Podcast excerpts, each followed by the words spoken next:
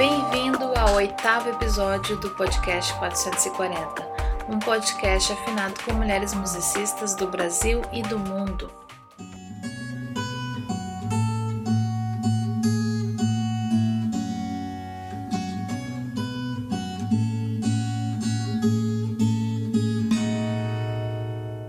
Esse podcast é apresentado por o fabuloso concerto.com. Meu nome é Daniela Garcia e a convidada de hoje é a paulista Cíntia Piscin, saxofonista, compositora e cantora. Cíntia, oi, tudo bom? Oi, Dani, tudo bem? Tudo bom, muito obrigada por estar aqui com a gente. Eu que agradeço o convite. Muito obrigada. Para começar, Cíntia, conta pra gente quem, quem é a Cíntia Piscinha, onde, de onde você é, onde você mora. É, eu sou nascida em São Carlos, é uma cidade do interior de São Paulo. É, eu vim de uma família de músicos, né? Meus irmãos é, também eram músicos, meus pais não, mas meus irmãos sim. E eu comecei a aprender música em casa, uh, de pequenininha. Uh, fiz algumas aulas aqui na cidade de São Carlos, mas era muito difícil, não tinha saxofonistas aqui, né? Na verdade, eu comecei com flauta doce, aprendendo em casa. Depois eu passei para o saxofone, e porque meus irmãos tinham uma banda e não dava para tocar flauta doce na banda, então é, me apareceu o saxofone e e aí eu comecei uh, com alguns professores aqui.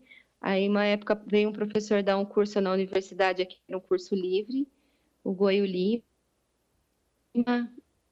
Campinas, na época, da Unicamp. E aí ele veio aqui em São Carlos dar um curso. E aí eu me apaixonei mesmo pelo instrumento. Tipo, com 12 anos, 12, 13 anos foi quando eu comecei a pegar o saxofone eu já sabia que era isso que eu queria fazer, assim, que eu queria seguir na música e esse era meu instrumento. Assim. E aí eu uh, continuei aqui, estudei tudo, na época eu estava na época no colegial, uh, estudava aqui. E aí quando eu terminei o colegial, eu fui estudar em Tatuí, no Conservatório de Tatuí, que é também aqui no interior de São Paulo. É, lá eu uh, fiquei morando lá, né? Me internei lá em Tatuí. Sim. Eu cursei. Foi uma, uma, um lugar muito encantador, assim, para mim, porque tudo que eu queria era estudar música o dia inteiro, né? E lá era assim: a gente respirava música o dia inteiro, 24 horas por dia. Então eu me apaixonei ainda mais pela música e aí eu estudei lá por quatro anos, me formei e aí eu fui convidada para dar aula lá.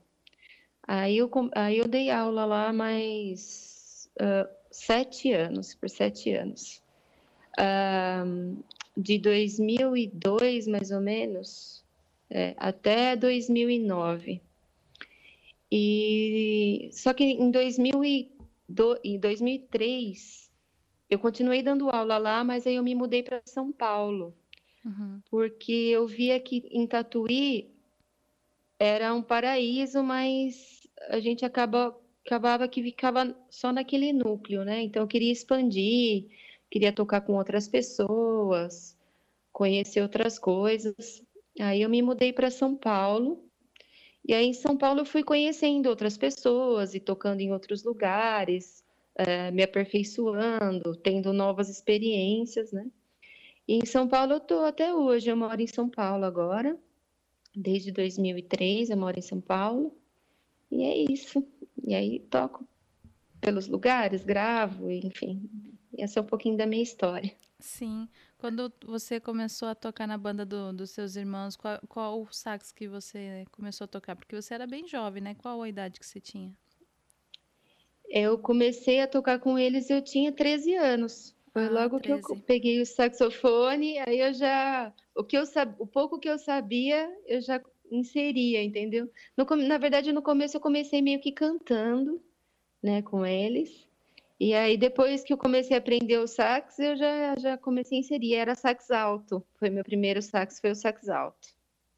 O sax alto, sim. Uhum. Ah, que bacana. Lá em Tatuí, acho que você é o exemplo de aluno, né? Que já se forma e é convidada para ser professora ainda. Coisa mais boa. É, é, foi uma oportunidade muito legal. Uma oportunidade de aprender também, né? Porque quando você se forma, você está com a cabeça cheia de coisas, mas você é, não, é, não necessariamente consegue passar aquilo tudo. Então, ter essa oportunidade de estar tá reaprendendo para você poder passar para frente aquele conhecimento é, foi muito legal. E eu dava aula, além de, de dar aula de sax, eu dava aula de prática de grupo. Sim. Então, na, na prática de grupo era muito legal, porque podia, é, eu podia tinha chance de criar os arranjos, porque a gente tinha inúmeras formações, né? Então, a gente criava arranjos para para as bandas que, que tinham. Então, foi uma experiência muito legal. Assim. Você, em 2006, você estava lá ainda? Em 2006 eu estava, não morava mais em, São, em Tatuí, mas eu dava aula lá. Eu fui para o Conservatório de Tatuí para um festival de metais em 2006. Ah, que legal. Que o Marcelo e... Bambam promoveu lá. Aham. Uhum. Eu lembro que tinha mesmo esses festivais. Eles eram mais da área erudita, né? Que eu fazia é, música popular lá. Sim. Mas eu lembro, sim, desses festivais. Eram muito legais. Eu conheço muita gente que tem vontade de, de estudar em Tatuí. E não sei se você, se ainda é o mesmo processo, né? Porque já faz um tempo que você saiu, mas do que você lembra? Você lembra como é que é o processo para um aluno entrar no Conservatório de Tatuí? Bom, eu não sei, não tenho total certeza, mas eu acho que o processo é o mesmo. Você tem que, no começo do ano, eu acho que, não tenho certeza se tem no meio do ano também, mas no começo do ano é certeza é, você entra lá no site, faz a sua inscrição e depois eles te chamam para fazer uma, uma chamam para você fazer uma audição, né, um teste. E aí você faz, tem lá no site vai, tem os requisitos que você precisa, né, para passar no teste, que era é, depende para cada instrumento, mas no caso de instrumento de sopro, é, determinadas escalas, tipo domínio das escalas maiores, escala menores, escalas menores, é um tema de livre escolha e um tema de confronto. Era basicamente isso. Eu acho que deve ser meio por aí ainda. Sim. E Cíntia, uh, além de saxofonista, você canta também e compõe, né? Isso. É, na verdade, cantora eu, eu não é meu forte, mas eu, eu canto. E quando você, você compõe músicas uh, instrumentais? Sim, músicas instrumentais. E como, como é o seu processo criativo para compor? Você tem um, um espaço específico para compor ou a ideia surge no meio do trânsito enquanto você está dirigindo, sabe? A, a, frase vem na sua cabeça ou, ou você já sabe mais ou menos qual, qual instrumento que você vai tocar ou vai ou, ou você decide depois?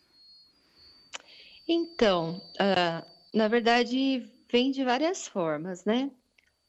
É, já aconteceu de ter música que é, vem na cabeça quando está no trânsito, aí você pega o celular, grava aquela melodia e depois vem qual instrumento que vai ficar melhor, né? Pela tessitura e tal. Já aconteceu. Mas a maioria das minhas músicas eu faço quando eu pego o instrumento para estudar. E aquele momento que você pega o instrumento e fala, ah, deixa eu tocar alguma coisa aqui, sabe? Que vier na minha mente, assim. E eu sempre estudo com o iPad, né? Porque no meu iPad tem meus playbacks, tem minhas, minhas partituras e tudo mais. E eu uso um programa que é, chama GarageBand. Uhum. E eu, ele está sempre por perto, assim. Então, quando eu vejo que veio alguma ideia legal, eu já pego, já gravo. E dali eu vou, eu parto dali, assim. Uh, o instrumento que eu mais estudo, que mais que eu mais toco hoje em dia é o tenor. Então, a maioria das minhas músicas, elas são feitas para o tenor tocar, né? Uh, hoje em dia eu tô uh, até nessa nessa quarentena que a gente está agora, eu compus umas cinco músicas e, e todas elas uh, eu começo pelo um groove assim, porque eu imagino primeira coisa que eu imagino quando eu vou fazer a, a música na maioria das vezes, né, quando ela não vem naturalmente assim, eu começo pela linha do baixo. Então, eu faço uma, uma linha do, do, do baixo que fica se repetindo, e aí eu tento imaginar uma harmonia na minha cabeça em cima daquele groove, e depois eu coloco a melodia. É raras vezes que vem a melodia primeiro de uma, de uma canção, depois que eu vou colocar a harmonia. Primeiro, eu acho que vem a, harmonia na minha cabeça com baixo, essa linha do baixo, que eu gravo no sax mesmo. Eu faço sax imaginando que é o baixo, que eu não toco baixo. uh, e depois disso eu, eu boto a harmonia e boto a melodia em cima. É mais ou menos esse processo, assim. Que interessante. E o ano passado você lançou o seu primeiro CD, né? Que é o seu primeiro álbum autoral, que é chamado Free, uh, Freedom of Mind e que foi Isso. também indicado na categoria de melhor instrumentista no, no prêmio WME uh, Awards. Uh, pode falar um pouquinho desse processo do seu, do seu primeiro CD? Qual, qual, como foi a escolha das músicas? Uh, então, é, eu montei o meu quinteto em 2015 na verdade, eu tinha, eu componho há muito tempo, né? Desde que eu comecei a estudar música e, e, e parti para música instrumental, eu compunha tudo. E eu queria ter uma galera para tocar, né? Aí em 2015 uh, eu consegui uh, achar uns músicos que tivessem a cara do som, assim, né? Meu marido é músico também, ele chama Richard Firmino, ele toca diversos instrumentos de sopro e ele me ajuda muito nisso, né? E eu sempre falava, poxa, eu queria gravar, eu queria é, tirar as músicas do papel e tal. Ele falava, olha, tenha paciência, porque eu acho que a gente não tem os músicos ainda para fazer o som que, que você quer. Porque a, as minhas músicas, elas são relativamente simples, né? E o forte das minhas músicas são as improvisações, né? Sim. Que é a parte que a música. que os temas são curtos, assim, né? E, e a música, ela se cria nas improvisações. Então, uh, tem que ser músicos. São, são músicos uh, que tenham essa linguagem, sabe?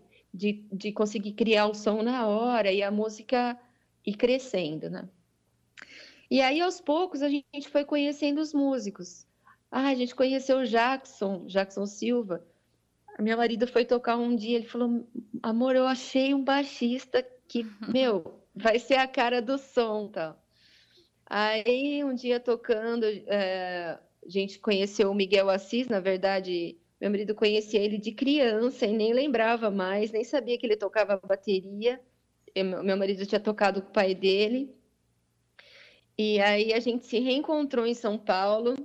E aí também foi o mesmo, mesmo, mesmo caso. Tipo, meu, tem que ser o Miguel, porque ele é muito bom, ele tem a linguagem do som e tal. E aí o Robinho também, o Robinho do piano, ele foi meu aluno de aula de repertório em Tatuí. Ele é um músico incrível, assim, ele toca, ele é multi-instrumentista, toca piano, mas ele toca violão pra caramba, toca baixo, cavaquinho, flauta, produz, ele é um músico incrível. E a gente também reencontrou ele depois de muitos anos, assim, e e o meu marido, que também toca com a gente, né, que também faz parte de todo esse processo de, de, das minhas composições tal. E aí, quando a gente conseguiu juntar a banda em 2015, aí a gente conseguiu ver que ia funcionar. Daí a gente ficou é, procurando lugares para tocar, para fazer essas experimentações e amadurecer o som, né? E aí, dois, na verdade, eu lancei o meu disco ano passado, mas a gente gravou ele em 2018. Sim. E, e aí a gente falou, ah, agora tá na hora de gravar, agora amadureceu, tá pronto. Aí a gente marcou um dia no estúdio e a gente fez, gravou tudo ao vivo, assim, foi quase, quase tudo no primeiro take, assim. gente gravou uma. Teve uma das músicas que eu não me lembro qual foi, que a gente fez um take só. E as outras duas a gente gravou, acho que dois takes só de cada uma, como já estava. Já, a gente já tinha tocado bastante, foi bem rápido assim o processo, né? Sim. Então, esse foi o processo de gravação do disco. Na verdade, é um EP, né? Esse primeiro que, que lancei agora foi um EP no ano passado. Ah, sim, que tem e três, outra... três músicas? Três Quatro. músicas. Apesar... É três, apesar de ser extenso, né? Porque cada música demora bastante. Sim. então só três músicas. Um, aí você me perguntou sobre o WME, né? Isso. Então, uh, o WME uh, é um prêmio feito para mulheres, né, da, da música brasileira. E eu fiquei muito feliz em, de ser indicada na categoria de melhor instrumentista, é, com mulheres incríveis. E é um festival muito importante, uh, porque não só é, não tem só categoria instrumental, tem categorias de, de cantoras que estão no mainstream e foi um prêmio que passaram na televisão, toda aquela coisa. Então, só de ter essa categoria instrumental, de instrumentista, que a gente se sente meio excluída nesse meio Sim. de mainstreams, né? Sim. As instrumentistas. Então, já fiquei muito feliz de estar lá, de ter participado, foi muito bacana. Foi eu tô, uma honra. Eu estou olhando o site aqui de. É delas, o w, WME é, pra, é uh, Women Music Event, né? Esse Isso. É Olha só, é, é, praticamente um Grammy, né? É praticamente um Grammy da música brasileira. Fe, brasileira feita por mulheres. Feita por mulheres. Que coisa mais é, linda. Como é que eu não conhecia é, isso?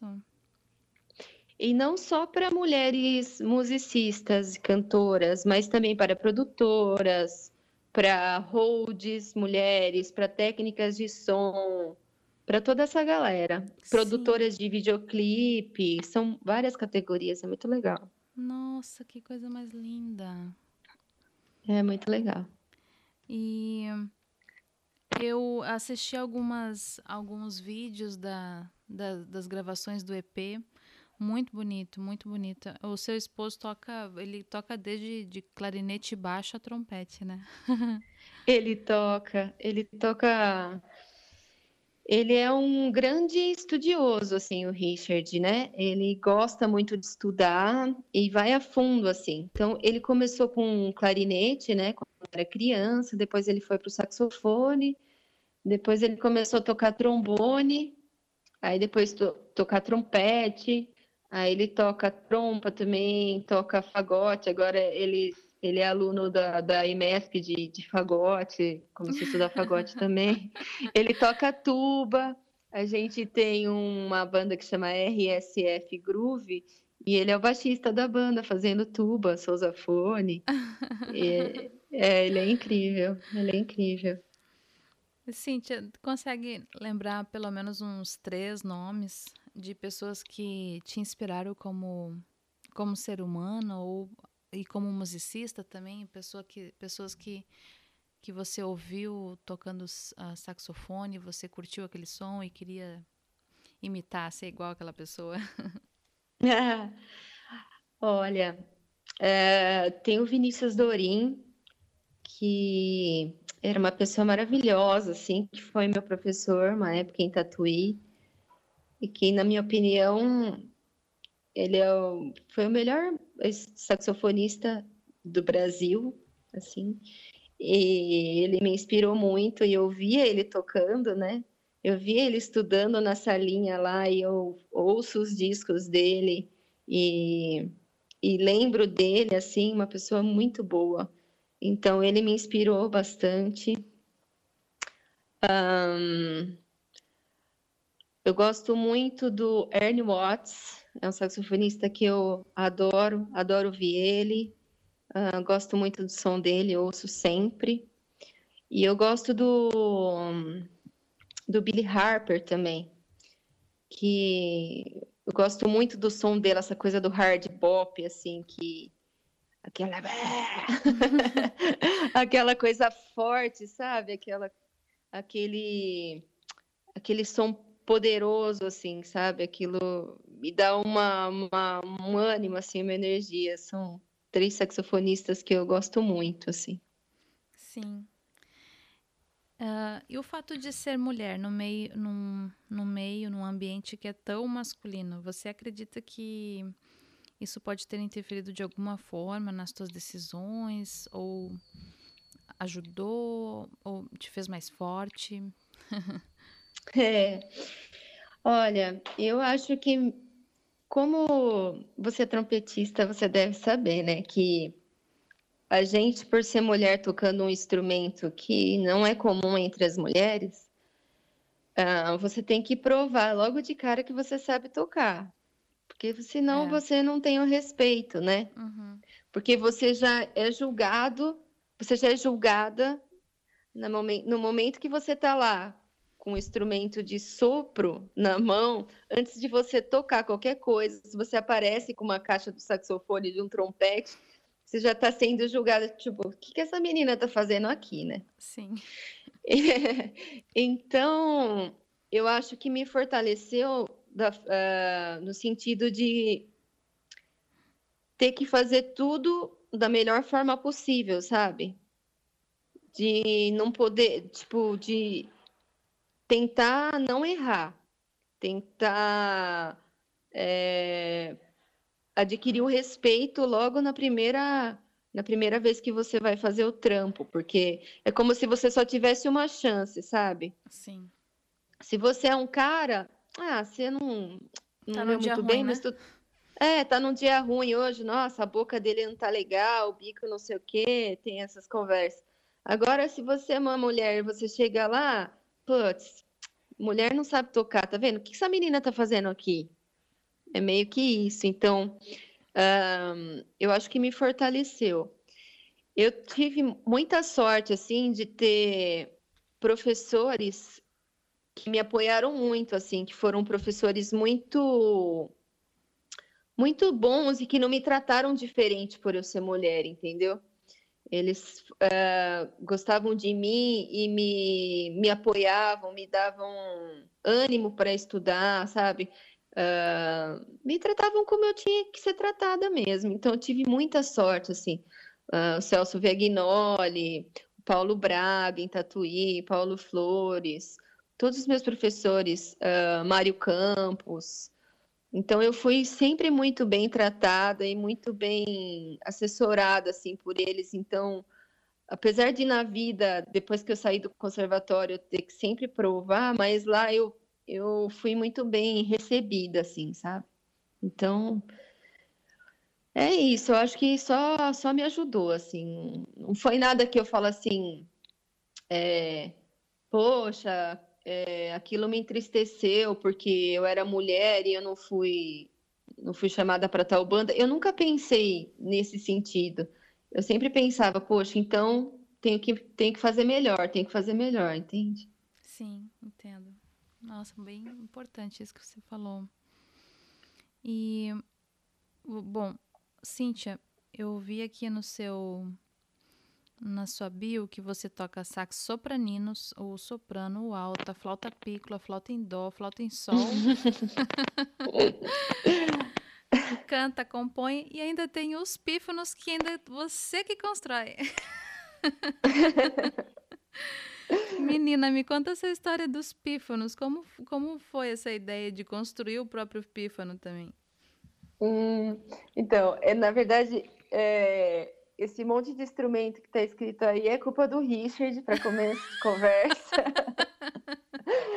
Porque é, ele que tinha, né? Ele é o louco dos instrumentos, né? Então, quando eu, eu comecei a namorar com ele e tal, me casei, é, tipo, meu, tem tudo isso lá em casa. Não, então vai tocar sax sopranino, vamos botar nesse arranjo, vamos não sei o quê, isso aqui vai ficar legal. Então, é, é, total influência dele, tá? Vamos dar os créditos. a, a história dos pífanos começou que em Tatuí, na época que eu estudei lá, tinha muito esse lance do fortalecimento da música brasileira, sabe? Esse resgate do folclore, da nossa música de raiz. Então tinha muita influência do Hermeto Pascoal, da, da galera que tocava com o Hermeto e toca e que foi dar aula lá. Então teve toda essa busca é, da música brasileira mesmo, né? E aí eu comecei a pesquisar, eu falei, poxa, o que, que tem na música brasileira de, de, instrumento de sopro, raiz, assim? Ah, os pífanos, né? E aí eu comecei a pesquisar os pífanos, mas uh, era muito difícil você comprar um pífano, né? É, tinha que alguém ter ido lá pro para o Nordeste para trazer um pífano e tal, era muito difícil. Aí eu tinha um amigo que que tinha um que também tava, também se interessava por, por esse assunto e ele descobriu um livro que tinha uh, as medidas mais ou menos para você construir uma flauta que tem uma porcentagem dos números que você faz para você onde você vai colocar os furinhos da flauta e tal você tem que medir e meu pai minha família eles moram num sítio aqui em São Carlos e tem muito bambu aqui. E aí eu comecei, falei para ele, vamos construir, né? A gente teve a ideia, vamos, vamos construir, vamos ver se se funciona esse negócio de fazer pífanos. Daí a gente começou a pesquisar e aí a gente desenvolveu um, uns tipos de, de, de, ferro que você esquenta no fogão e você consegue fazer o furinho do, da, do o buraquinho do, dos dedos, né? Que você, uhum. dos dedilhados você, a gente desenvolveu o jeito de fazer esquentando com ferro quente. Então a gente mandou fazer os ferros de várias medidas para a gente poder fazer os furos, porque cada uma tem, cada furo tem que ter um tamanho, né? Para a flauta ser afinada e o bocal e tal, o tamanho do, do gomo do bambu também, que o bambu tem os gomos, né? Então a gente tem que ver é, naturalmente que, que, tom que vai dar cada goma, sabe? Nossa. Então a gente fez toda uma pesquisa de como fazer e a gente começou a fazer e começou a dar super certo, assim. E os pífanos é, saíam afinados, mais afinados do que, do que é, aqueles que a gente comprava de, de banda de pífano tal, porque a gente tinha meio que uma ciência para fazer os pífanos, né? E a gente começou a produzir para a gente e começou a vender também. Ah, então a gente vendia, vendeu o pífano para uma galera, assim. Teve até uma amiga minha que morava em São Paulo, levou, levou para Nova York para vender em umas lojas lá. Então a gente até exportou pífanos. Sim. Foi uma época muito legal. Depois eu parei, uh, não deu muito mais tempo para para me dedicar a isso, eu acabei parando, assim. Mas foi uma época muito legal. Tenho nessa época de fazer os pífanos. Acho bacana. Eu achei que você fazia os buraquinhos com furadeira. Até é porque com bambu, com furadeira é, é mais complicado, né? Pode porque rachar. Porque pode né? rachar. Uhum. E na, nas, os, os, lá no Nordeste eles fazem com, com ferro quente também. Então a gente pegou essa ideia deles. Sim. Ah, é bacana essa esse monte de instrumento que vocês trazem para a banda de vocês, porque é um é, vocês dois juntos são uma orquestra de duas pessoas, né? Então, vocês somam timbres também, né, pro CD. Fica muito rico.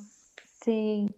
É muito, é muito bom, assim, eu me sinto privilegiada de ter essa, essa oportunidade, né, do Richard de tocar esse monte de instrumento, porque a gente vai tendo as ideias e falar ah, que, que, combinação que vai ficar legal, e a gente começa a testar, e aí vai dando essas outras, essas outras sonoridades. É muito, muito bacana isso. É um privilégio. A gente toca com o cantor Chico César, é, e sempre quando a gente vai fazer os arranjos da, das músicas, é, eu faço os arranjos, né, de algumas coisas, e aí a gente fica testando para ver o que, que vai ficar mais bonito na canção, sabe? Uhum. É... Ah, vamos botar um fagote aqui que começa essa introdução, depois faz com o clarone, e aí começa com a flauta, flauta e flúgel. A gente dá inúmeras combinações. É muito, é muito legal isso, é muito bacana. Sim. Cíntia, eu por 11 anos tu tocou no programa do Ratinho, né? Por 11 anos. Sim. Foi um tempo Isso. enorme, né? Onde imagino que deve ter conhecido uh, vários, centenas de artistas brasileiros. Sim. Me, É, me conta um pouquinho como é essa rotina de, de chegar no estúdio. É, é praticamente um trabalho de carteira assinada que imagina aquela pessoa que vai trabalhar todo dia das 8 às 6. Imagino que um trabalho como esse é, é como é, é isso, você chega no estúdio e, e todo dia por 11 anos. Me, conta como foi isso, essa, essa rotina de tocar no, no, no programa e conhecer tanto artista. é, então, ahn, foi uma época muito legal, assim. Ah, era bem isso mesmo, era um trabalho de carteira assinada. É, a gente tinha horário para chegar, bate cartão, um trabalho meio diferente para músico instrumentista, né? Geralmente, até profe- quando você é professor de música, você tem esse tipo de trabalho, né? Mas como músico mesmo, é mais, é meio raro, né? Sim. Então, ah, o processo lá do programa, a gente gravava de segunda a quarta-feira, o programa é diário, né? Mas as gravações era, são ainda, né? Meu marido ainda trabalha lá no programa, eu que saí. É, de segunda a quarta, então a gente chegava, tipo, o programa ao vivo começava às 10 da noite, mas a gente tem que estar lá, tipo, 6 da tarde. Aí a gente chegava, passava o som, é, fazia maquiagem, que toda, tem todo essa, esse processo, bota figurino e tal. Aí a gente ensaia, é, que cada, cada, cada dia é uma, é, são quadros diferentes, né, no programa. Então, por exemplo, de segunda-feira tem um, um quadro que era um programa de calouros. Então, ele, a gente tinha que chegar, passava o som tal, se preparava, e aí a gente ensaiava com os calouros. Então, os calouros chegavam, ah, algumas vezes a gente já sabia o que, que eles iam, essa- eh, qual música que eles iam cantar, e algumas vezes a gente não sabia. Algumas vezes eles mandavam o que eles iam cantar, mas na hora não funcionava, e aí o produtor falava, não, escolhe outra música. Daí a gente tinha que preparar essa música na hora. Então a gente tinha que criar os arranjos de metais na hora, né? Ah, sim. Porque são, eram três metais, né? Então a gente tinha que criar os arranjos na hora, assim. Então eles cantavam aí no momento que eles já estavam, a- tipo, a, ba- a base estava passando com, com o calor, a gente já estava lá criando os arranjos para poder na hora já sair tocando. Então era tudo muito rápido, assim. Então foi uma, uma época, foi um treinamento auditivo muito legal, assim, sabe? Você ter que ouvir e sair puxando. é, é, é, a base saía, saía tocando e a gente já tinha que ir atrás, ah, ou improvisando, ou já criando os arranjos, enfim. Aí tinha esse processo tal de passar, a gente gravava um programa para passar na quinta-feira, isso na segunda, né? E depois fazia o programa ao vivo, que era esse de calouros. Aí na terça-feira já era outra história, a gente chegava também no mesmo horário, mas aí na terça-feira era programa de, de games. Uhum. Então aí a gente tinha que preparar, tipo, a entrada de convidados. Então a gente sempre pa- preparava as vinhetas para a entrada de convidados e tal. Aí na quarta-feira era um, um programa que chamava que chama Boteco do Ratinho. E aí nesse nesse quadro, nesse de- na quarta-feira, é, eram artistas, né? Que que vão participar. Então são artistas de como o programa é- é- era semanal, então são artistas de, de todos os, ah, os estilos musicais. Então, muito cantor sertanejo, é, artista de forró, artista de axé, ah, cantores de MPB. Então, é, praticamente todo mundo, todos os artistas brasileiros, assim, a gente acabou tocando com todo mundo, assim. Isso foi uma experiência muito bacana, porque a gente acaba tocando todos os estilos musicais, sabe? Sim. É uma como uma banda de baile mesmo, assim. Você você é, tem que tirar música de todos os estilos. Então, você tem que tirar música de pagode, tem que tirar música de samba, você tem que tirar música de axé, você tem que tirar rock, é, MPB antigo. Então, isso aí acaba enriquecendo muito, assim, que você, quando você vai criar um arranjo, quando você precisa gravar alguma coisa, você já tem essa referência, sabe? Porque você já, já, já, já tocou todos os estilos musicais. Então, foi um foi uma experiência muito legal, assim, foi muito bacana. Imagina. E eu vi também que você fez uma turnê europeia. Uh, foi para Dinamarca, Londres, Bélgica, França. Participou de, de vários festivais aqui. Me conta um pouquinho como que ano foi essa turnê e como foi essa experiência de, de tocar na Europa. Então, essa turnê foi no ano passado, no meio do ano, foi no mês de julho, e eu fui com a cantora Tássia Reis, né? É, a gente, eu fui como, como é, saxofonista da banda da Tássia Reis. Foi muito legal. É, eu nunca tinha é, feito turnê é, fora do Brasil, então foi uma experiência muito bacana, assim, tanto para conhecer os lugares como tocar nesses festivais em meio a, a grandes artistas, assim. Então, é, conhecer o público foi muito interessante, entender esse, esse lado que ela canta em português, né? Uhum. E as pessoas, elas não entendiam o que estava sendo cantado pela letra, e apesar que a letra da Tássia é muito rica, as pessoas não entendiam a letra, mas elas sentiam a música e a gente foi muito bem recebido lá. As pessoas curtiam muito o show.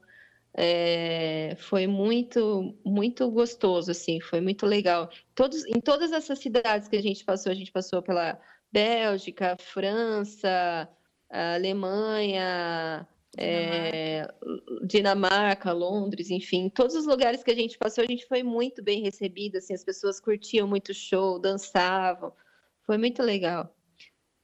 Foi muito bacana. E teve alguma diferença do. Você sentiu, pelo menos, diferença do público brasileiro para o, para o público de lá? Olha, uh, acho que não. Acho que eles é, são calorosos como são aqui no Brasil, assim. Eu não senti tanta diferença, assim.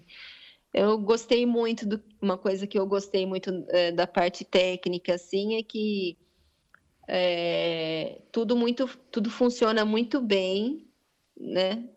Uh, você chega para tocar no festival, seu som é regulado em poucos minutos, o fone está perfeito, o seu som do sax sai um puta som lá na frente.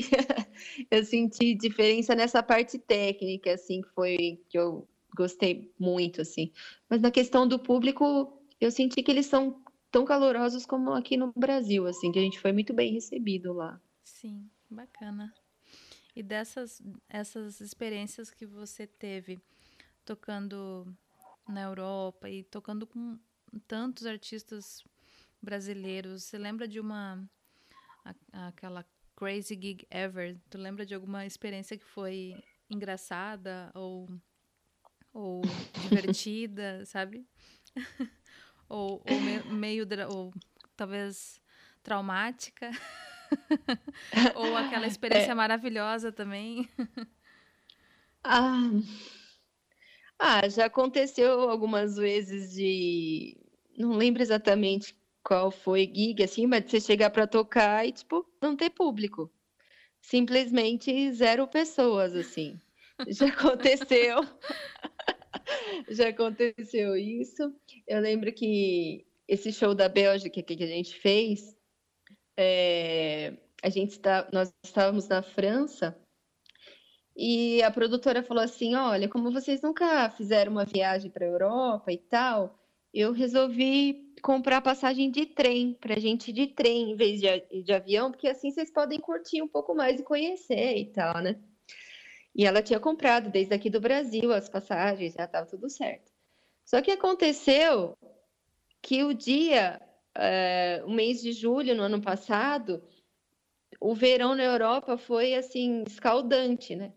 Então aconteceu que o trem começou a atrasar demais. Então o trem que a gente foi da cidade que a gente estava da França até Paris, ele atrasou quase duas horas. Daí a gente perdeu o trem que a gente ia de Paris para a Bélgica. A gente conseguiu pegar outro trem que atrasou também. O trem é muito devagar, porque, tipo, foi o dia mais quente da história da Bélgica. Pra você ter uma ideia, assim, até então eles não tinham registrado, tava 42 graus. Nossa. Aí o trem ia muito devagar, eles não podiam é, colocar, muita, é, colocar muita velocidade, porque senão saía. Tipo, o trilho tava, muito tava mole, sabe? É, uhum. uns negócios e a gente chegou, a gente achou que a gente não ia chegar para fazer o show lá.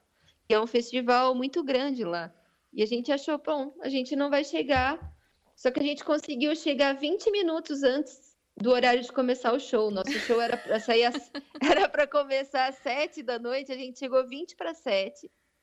A gente conseguiu meio que dar um checkline e começar o show 7 e 10, sabe assim? Então foi assim, tipo, estressante. A hora que, a hora que acabou o show, tava todo mundo assim, com dor de cabeça, com dor de barriga, tipo, porque foi muita correria, muito, muito, tipo, passou muito nervoso, tensão. assim, muita tensão, mas foi um show maravilhoso, assim, foi muito legal. Que parece que quando dá, acontece isso, depois quando é o show, você quer. Fala, meu, eu sofri tanto para chegar até aqui que agora aqui esse show vai ter que ser o máximo. E foi muito legal o show. Gente, que nervoso. Nossa, nem imagino. Foi. Ainda mais em outro, em outro país, né? Você tá chegando, daí você não, não aparece no show, as pessoas acham que ah, é brasileiro, né? É, então, tem toda uma reputação zelar, Tem toda né? uma reputação, é. E Cíntia, me conta um pouquinho como essa tua rotina de, de ser mãe, de ser é. professora, de ser performer, performer, de ser de ser tudo, né? Como como como você administra isso? tá, tá canseira, né? Só de falar, né? Já cansa até de fazer a pergunta, né? Cansa. Bom, uh, hoje em dia, assim, então eu vou começar um pouquinho do começo, assim, né? É, quando os meus filhos, minha, meus filhos, a minha filha tem 11 anos, a Mariana, e o Gabriel tem 8.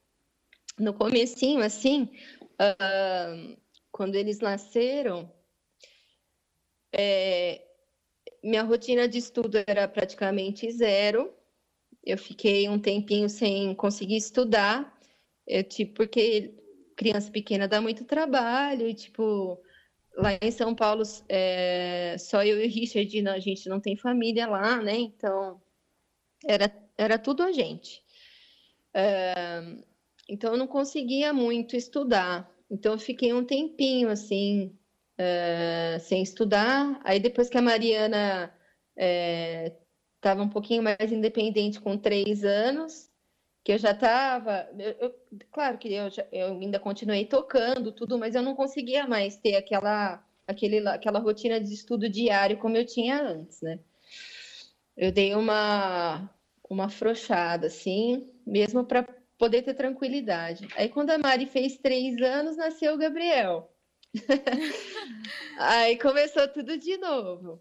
Aí dei uma quietada de novo, mas aí, como o Gabriel nasceu, eu já tinha a experiência da Mariana, então logo eu já voltei a estudar, porque eu entendi que eles não iam morrer se eles ficassem chorando um pouquinho, entendeu?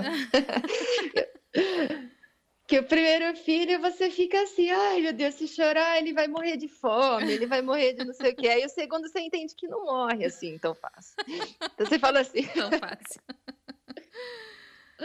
Então você deixa ele lá um pouquinho, lá chorando, enquanto isso você vai resolver suas coisas. Então, quando o Gabriel nasceu, logo depois de alguns meses eu já estava voltando a estudar, já estava pegando minha rotina, enfim. E aí, uh, na verdade, eu e o Richard nós somos uma parceria, né? Então, uh, dessa rotina de estudos e trabalho, a gente divide muito. É... é, tipo, eu precisava estudar, eu falava, olha, Richard, agora você tem que olhar as crianças aí e eu vou estudar. Aí chegava uma hora que ele falava, olha, amor, eu tenho que tocar trompete, trompete não é assim, eu tenho que estudar, agora você tem que ficar com as crianças, sabe? Assim, então a gente, tipo, um, um via quem estava precisando melhor, é, é, quem estava precisando mais de tempo ali e cedia para o outro. Agora eles já já são independentes, então eles já fazem tudo sozinhos, assim. E a gente que meio criou eles assim para eles terem autonomia, sabe?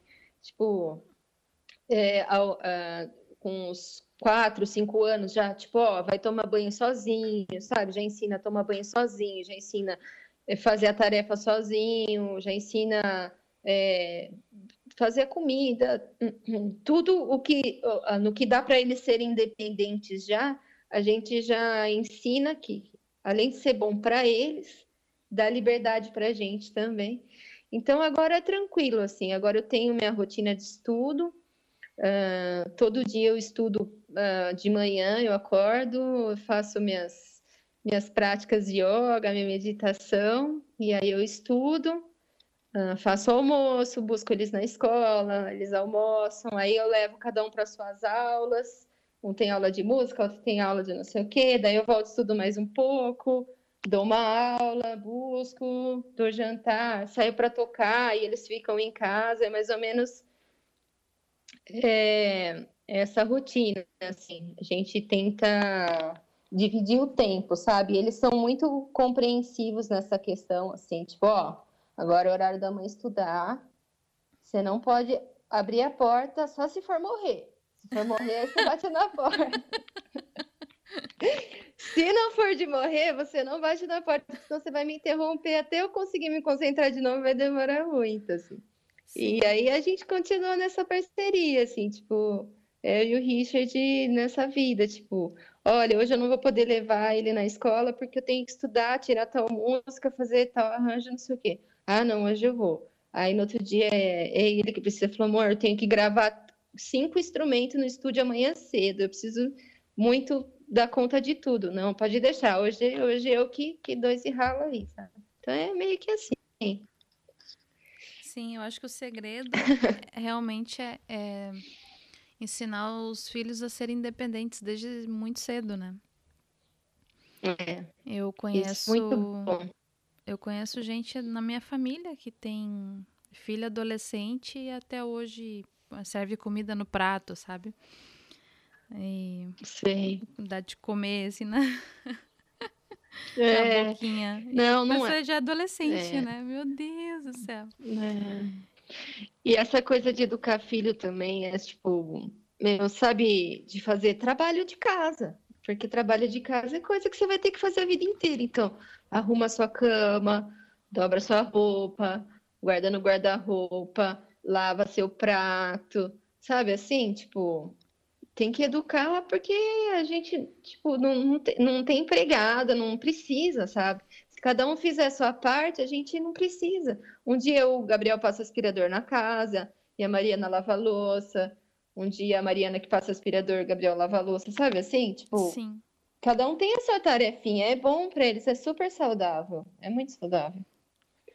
E você acha que eles vão seguir no, no ramo da música também? Eles têm interesse? Olha, a, a Mari, os dois, na verdade, né? Tá no, ela, ela fala que quer ser cantora, né? Ela faz parte do coro infantil da USESP. O Gabriel entrou agora também esse ano. É, ela gosta muito, assim, tipo, o castigo dela é falar que vou tirar do Zesp, tipo, ah. que ela gosta muito de, de cantar, ela adora participar. Os dois estudam clarinete no projeto Guri, né? Fizeram musicalização lá. E a gente põe eles para estudar em casa música também. Eles gostam muito de música, são muito musicais, assim. Não sei se vão querer seguir a carreira. A Mariana disse que quer ser cantora mas eles são pequenininhos ainda. Vamos ver. Eu pus eles para estudar música porque, enfim, eu acho que é importante, sabe? Como aprender matemática, português e é, qualquer coisa na escola, vamos aprender música também, né? Então, mas eles gostam, eles gostam. Eles têm talento para música. Sim.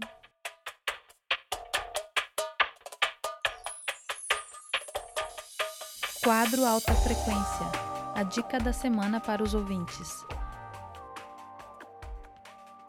Uma prática que eu faço todos os dias, né? Eu comecei há, um, há pouco tempo, né? Mas assim que me auxiliou muito e que auxiliou na concentração para estudar música, é, é, na minha inteligência emocional, de conseguir controlar a ansiedade, tudo mais, as práticas de meditação.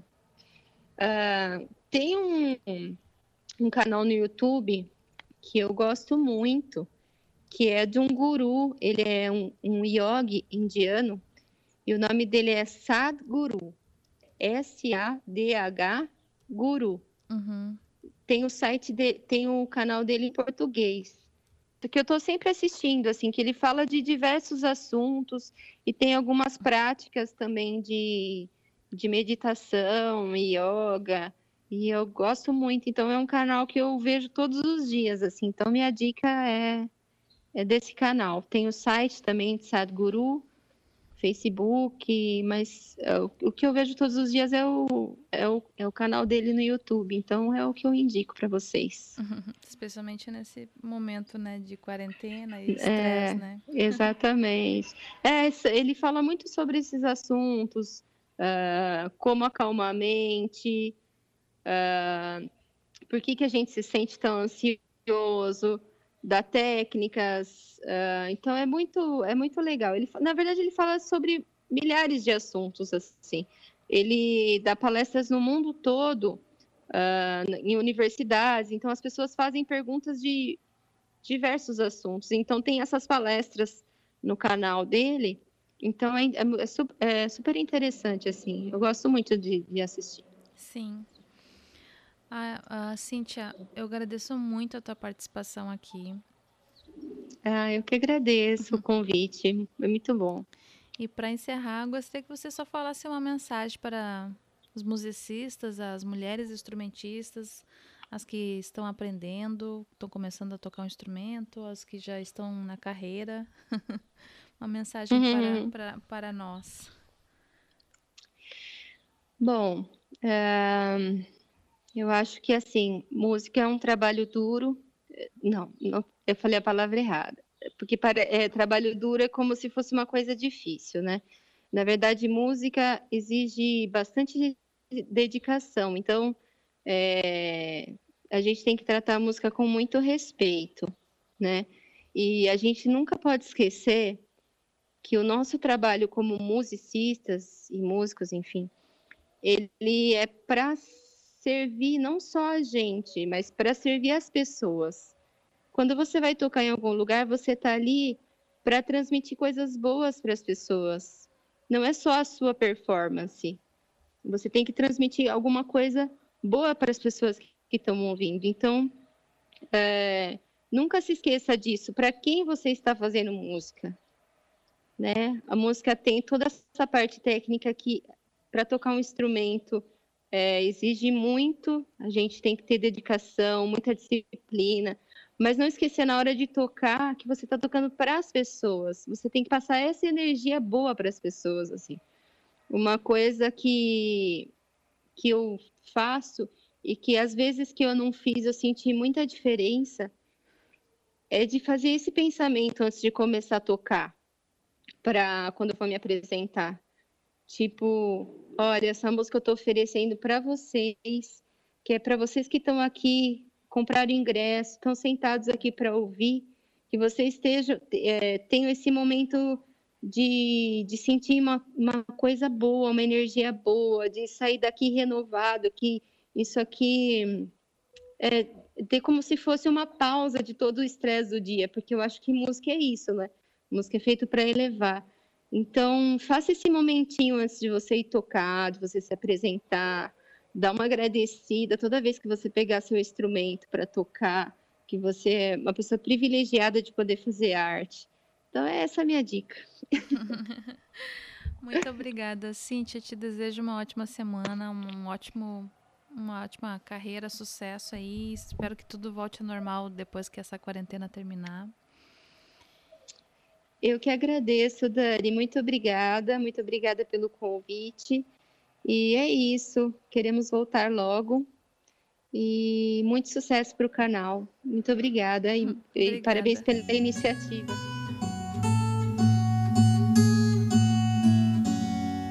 Obrigada por escutar o podcast 440. Apoie esse projeto compartilhando e deixando um comentário abaixo. Se você conhece uma musicista, instrumentista talentosa e que o mundo precisa conhecer, por favor envie o nome e o contato para 440@ofabulosoconcerto.com. O tema da música foi composta por Juama Quimera, tocado por Daniela Garcia e Juama Quimera. A arte da capa foi feita por Rafaela Goy. Você pode encontrar mais sobre esse podcast através do site www.ofabulosoconcerto.com e no Facebook 440 Podcast. Obrigada e até a próxima.